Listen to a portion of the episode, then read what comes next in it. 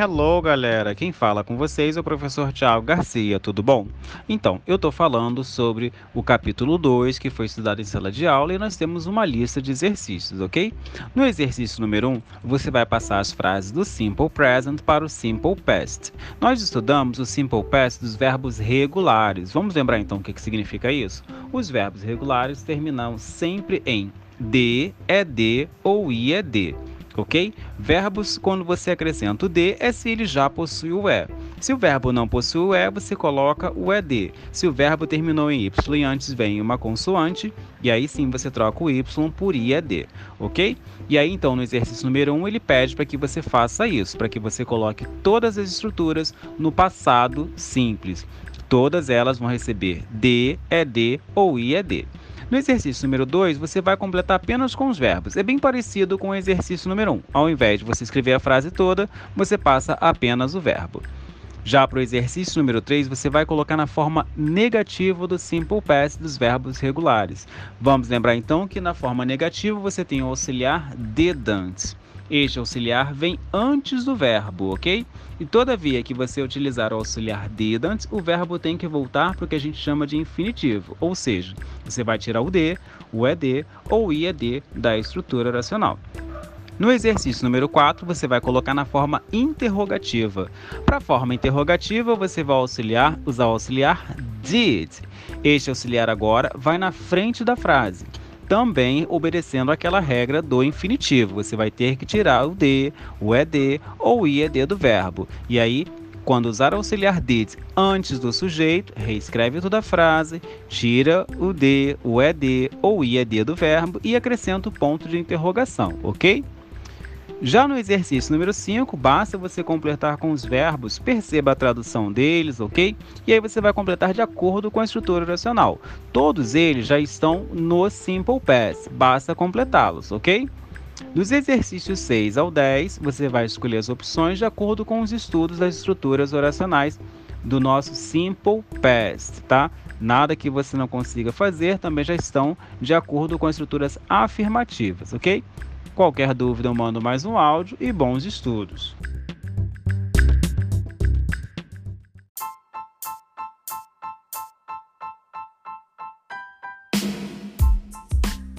Gente, tudo bem? Boa tarde. Pessoal aí do oitavo ano, matemática. Já na plataforma está disponibilizado uma lista de exercícios tá legal? Lá você vai trabalhar com números inteiros, você vai trabalhar potenciação. Lembra da regrinha? O inimigo do meu inimigo é meu amigo, o inimigo do meu amigo é meu inimigo e o amigo do meu amigo é meu amigo, tá legal? Não se esqueça dessas regrinhas aí que é bem legais, elas ajudam bastante. Mas não, não deixe de fazer os exercícios. Qualquer dúvida, apostila. Eu coloquei lá na apostila todas essas regras, tá tudo muito bem explicado, cada uma das situações. Então, faça. Depois, nós vamos realizar para vocês, tá? Uma correção e essa correção vai ser comentada, tá legal? E vai ser disponibilizado para vocês na plataforma também. Se cuidem, tomem todo cuidado, obedeça a papai, obedeça a mamãe, fique em casa nada de se expor e aproveita para estudar, tá legal? Forte abraço.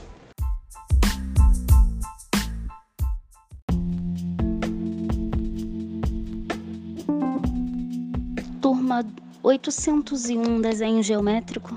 Tudo bem com vocês? Aqui é a professora Renata.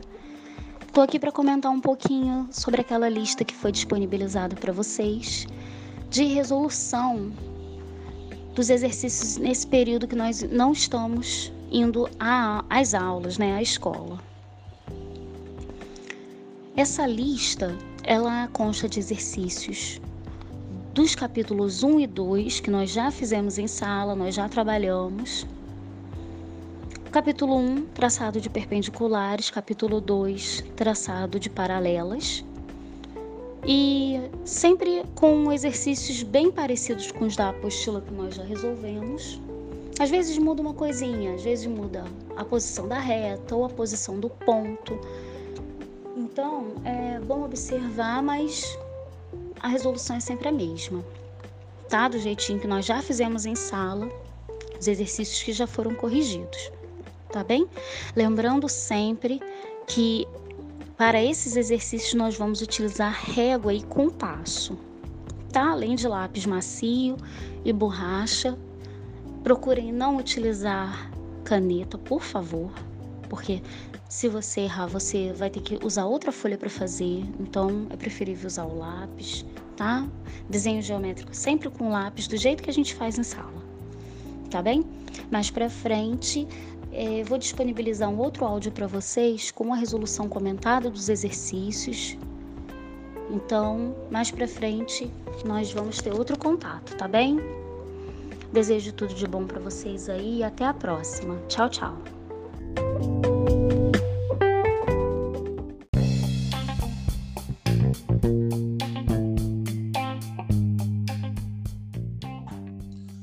E aí, queridos do oitavo ano, vamos lá, vamos aproveitar esse tempo para que a gente possa estudar. A lista que vocês vão receber pede na primeira questão um desenho esquemático das zonas climáticas do planeta. Uh, e pede também que vocês descrevam o papel da intensidade dos raios solares. Lembrando que a Terra é achatada nos polos e recebe a forma, o nome da forma de geoide, ok? Determinando isso, a gente já sabe que você vai ter zonas de incidência de raios solares distintas, tá bom? A número 2 é, uma, é a mesma pergunta, só que dessa vez você vai ter que marcar uma alternativa. Então fica tranquilo para vocês se vocês conseguirem lembrar como é que se faz esse desenho. Todo mundo tem esse desenho copiado no caderno, por favor. A terceira questão pede para você marcar a alternativa que indica países que se encontram na zona temperada. Galera, lembrando que temperado é o clima que tem quatro estações bem definidas. Então, fica bem mais fácil de você lembrar desse detalhe. A quarta questão fala sobre o território brasileiro e pergunta praticamente qual é a parte do, do país né, que está dentro da zona, da zona climática é, a gente tem a zona intertropical, a zona temperada, a zona polar, a zona subtropical. Então, o seu país ele fica localizado dentro de que zona climática? Ou quais zonas climáticas? Fica a dúvida. A quinta questão fala sobre o processo de regionalização é, e diz que ele segue uma série de critérios. A gente pode regionalizar de diversas formas, a gente trabalhou bastante sobre isso pode ser por um conjunto de afinidades, características culturais, características climáticas e etc. Então, eu estou perguntando para vocês as diversas formas que podemos utilizar para realizar regionalização, ok? Isso no quadro, pessoal, fica atento, tá no seu caderno. E também tá na sua apostila. Guerra Fria foi o nome dado a um conflito. Isso está no capítulo 2 da apostila, lembra disso? Né? Alguns de vocês já têm até isso marcado. A gente sabe que ela começa em 45 e acaba em 91. E ele pergunta quais são os dois países protagonistas. Não precisa nem ler para marcar essa, pelo amor de Deus. Sétima questão.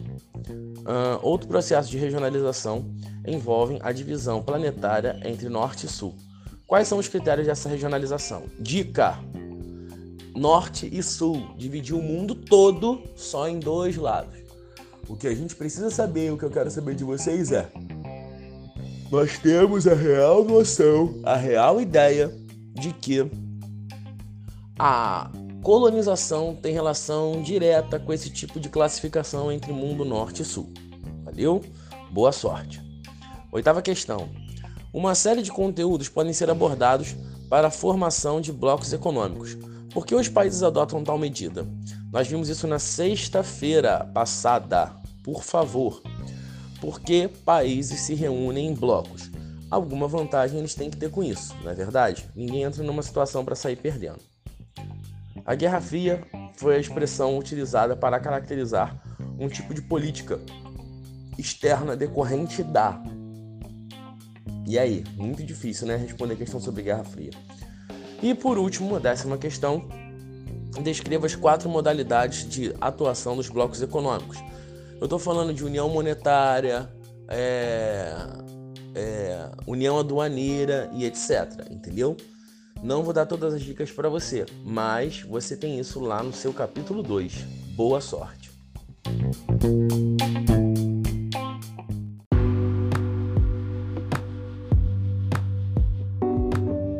Oi, galera, tudo bom? Olá, turma, oitavo ano. Vamos lá, galera. Aqui quem tá falando é a professora Estefânia. Vamos seguindo aí no podcast. A gente vai estar tá vendo então agora a lista de história que eu coloquei para vocês, né? E ela tá baseada em dois capítulos da apostila, o capítulo 1 e 2, que a gente vai estar tá falando aí do absolutismo e do iluminismo, tá? Matérias essas que a gente já trabalhou em sala, já fez atividades e estaremos agora revisando o conteúdo, tudo bem? Então vamos lá, galera. Número 1, um, eu pergunto para vocês é, qual das opções abaixo melhor se relaciona com absolutismo e mercantilismo, né? Lembrando aquele conceito, absolutismo, poder centralizado na mão do rei, e mercantilismo é aquela prática econômica que o que rei vai realizar para tornar o Estado mais rico, tá? E aí dessas opções abaixo, você vai marcar a melhor que define isso bem tranquilinha, tá? Conceito todo que a gente já viu, tudo bem? Vamos para dois. São princípios fundamentais do liberalismo econômico do século XVIII, exceto, então presta atenção aí, todas as opções abaixo, a, a maioria das opções abaixo vai estar correta. Dentre elas, uma somente vai estar dando o conceito é, errado do que seria o liberalismo econômico, tá? Então pensa aí, eram os caras que estão tentando se afastar do conceito do absolutismo e o conceito econômico do absolutismo. Então, qual, quais dessa, qual dessa opção aí abaixo é, não define esse conceito, tá? Também tá bem tranquilo. Vamos seguir aqui. Número 3. A número 3 a gente já, já entra no capítulo 2, que é o iluminismo, tá? E aí eu peço para você marcar é, as ideias dos diversos filósofos do iluminismo que tanta importância exercem nos movimentos sociais, né, século XVIII e XIX, tem como princípio comum. Então, dessas opções abaixo, qual é o que a gente pode dizer que era o princípio básico que atendia todos os ideais dos teóricos da época do iluminismo, né? Que esses caras tinham como centro, né, como o alicerce do que seria o iluminismo, que a partir desse conceito eles vão teorizar de forma diferente. Mas qual é dessas opções abaixo é, o que tem como é, base em comum para esses caras teorizar a partir disso, tá? Também tá bem facinha. Lembrar o conceito do que é o iluminismo, né? Das luzes, da razão. Então pensa aí e aí marca, tá? Número 4. O iluminismo representa a visão do mundo da intelectualidade do século XVIII, não podendo ser apontado como parte do seu ideário. Galera, presta atenção aí. Então, dessas opções abaixo, lembra muito a questão é, que a gente já viu lá em cima, né? Dessas opções abaixo, abaixo, somente uma não vai atender o que, que era a visão intelectual do iluminismo, tá? É, então, dessas opções aí, você vai marcar que é, o iluminismo não aceitava. Aliás, vai ser o contraponto do que esses intelectuais pregavam. Uma dessas aí é justamente o que eles irão contra. Então preste atenção, o que, que você tem que fazer para responder? Pensar o conceito do iluminismo, pensar as características, o que esses caras estavam lutando e defendendo nesse século XVIII e das opções aí abaixo, qual é que não atende essas características. Então, preste atenção aí, não atende. Então, somente uma não vai atender as características intelectuais dos iluministas, tá? Vamos para cinco. O iluminismo foi uma filosofia nascida na Inglaterra e atingiu seu maior esplendor na França no século XVIII, tendo como representante Voltaire, Montesquieu, Rousseau, né? E uma das características foi o seguinte, então, novamente, essa, das opções abaixo, eu vou te pedir a característica básica do iluminismo, né? Ele está surgindo aí em contrapartida a um sistema político, econômico e social vigente, né? Vimos no capítulo 1. Então esses caras estão indo contra isso.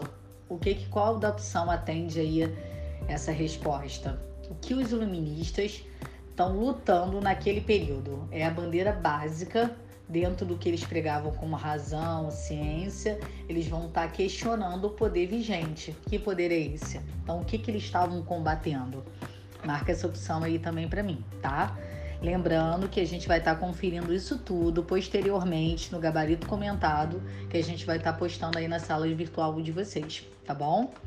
E lembrando também que eu vou estar depois disponível, né, durante esse período de realização da, das listagens, disponível para estar tirando a dúvida de vocês, tá? Questão 6 é a basicona, aquela que a gente repassou repassou em sala, né? Enfatizamos as características básicas do mercantilismo, né? Dentre todas essas práticas econômicas, o, o, o mercantilismo ele tem características pontuais, bem pontuais mesmo. Então, quais são essas características? Eu estou pedindo para você destacar para mim três. Lembrando que o mercantilismo, então, é aquela prática econômica realizada pelo rei para enriquecer o seu estado, né? Acumulando coisas, expandindo o mercado, né? Fazendo proteção dos seus produtos. É basicamente isso. Então, então estou pedindo aí para você citar três características dessa, tá? E escreve aí para mim, sem medo de ser feliz, tá, meu povo?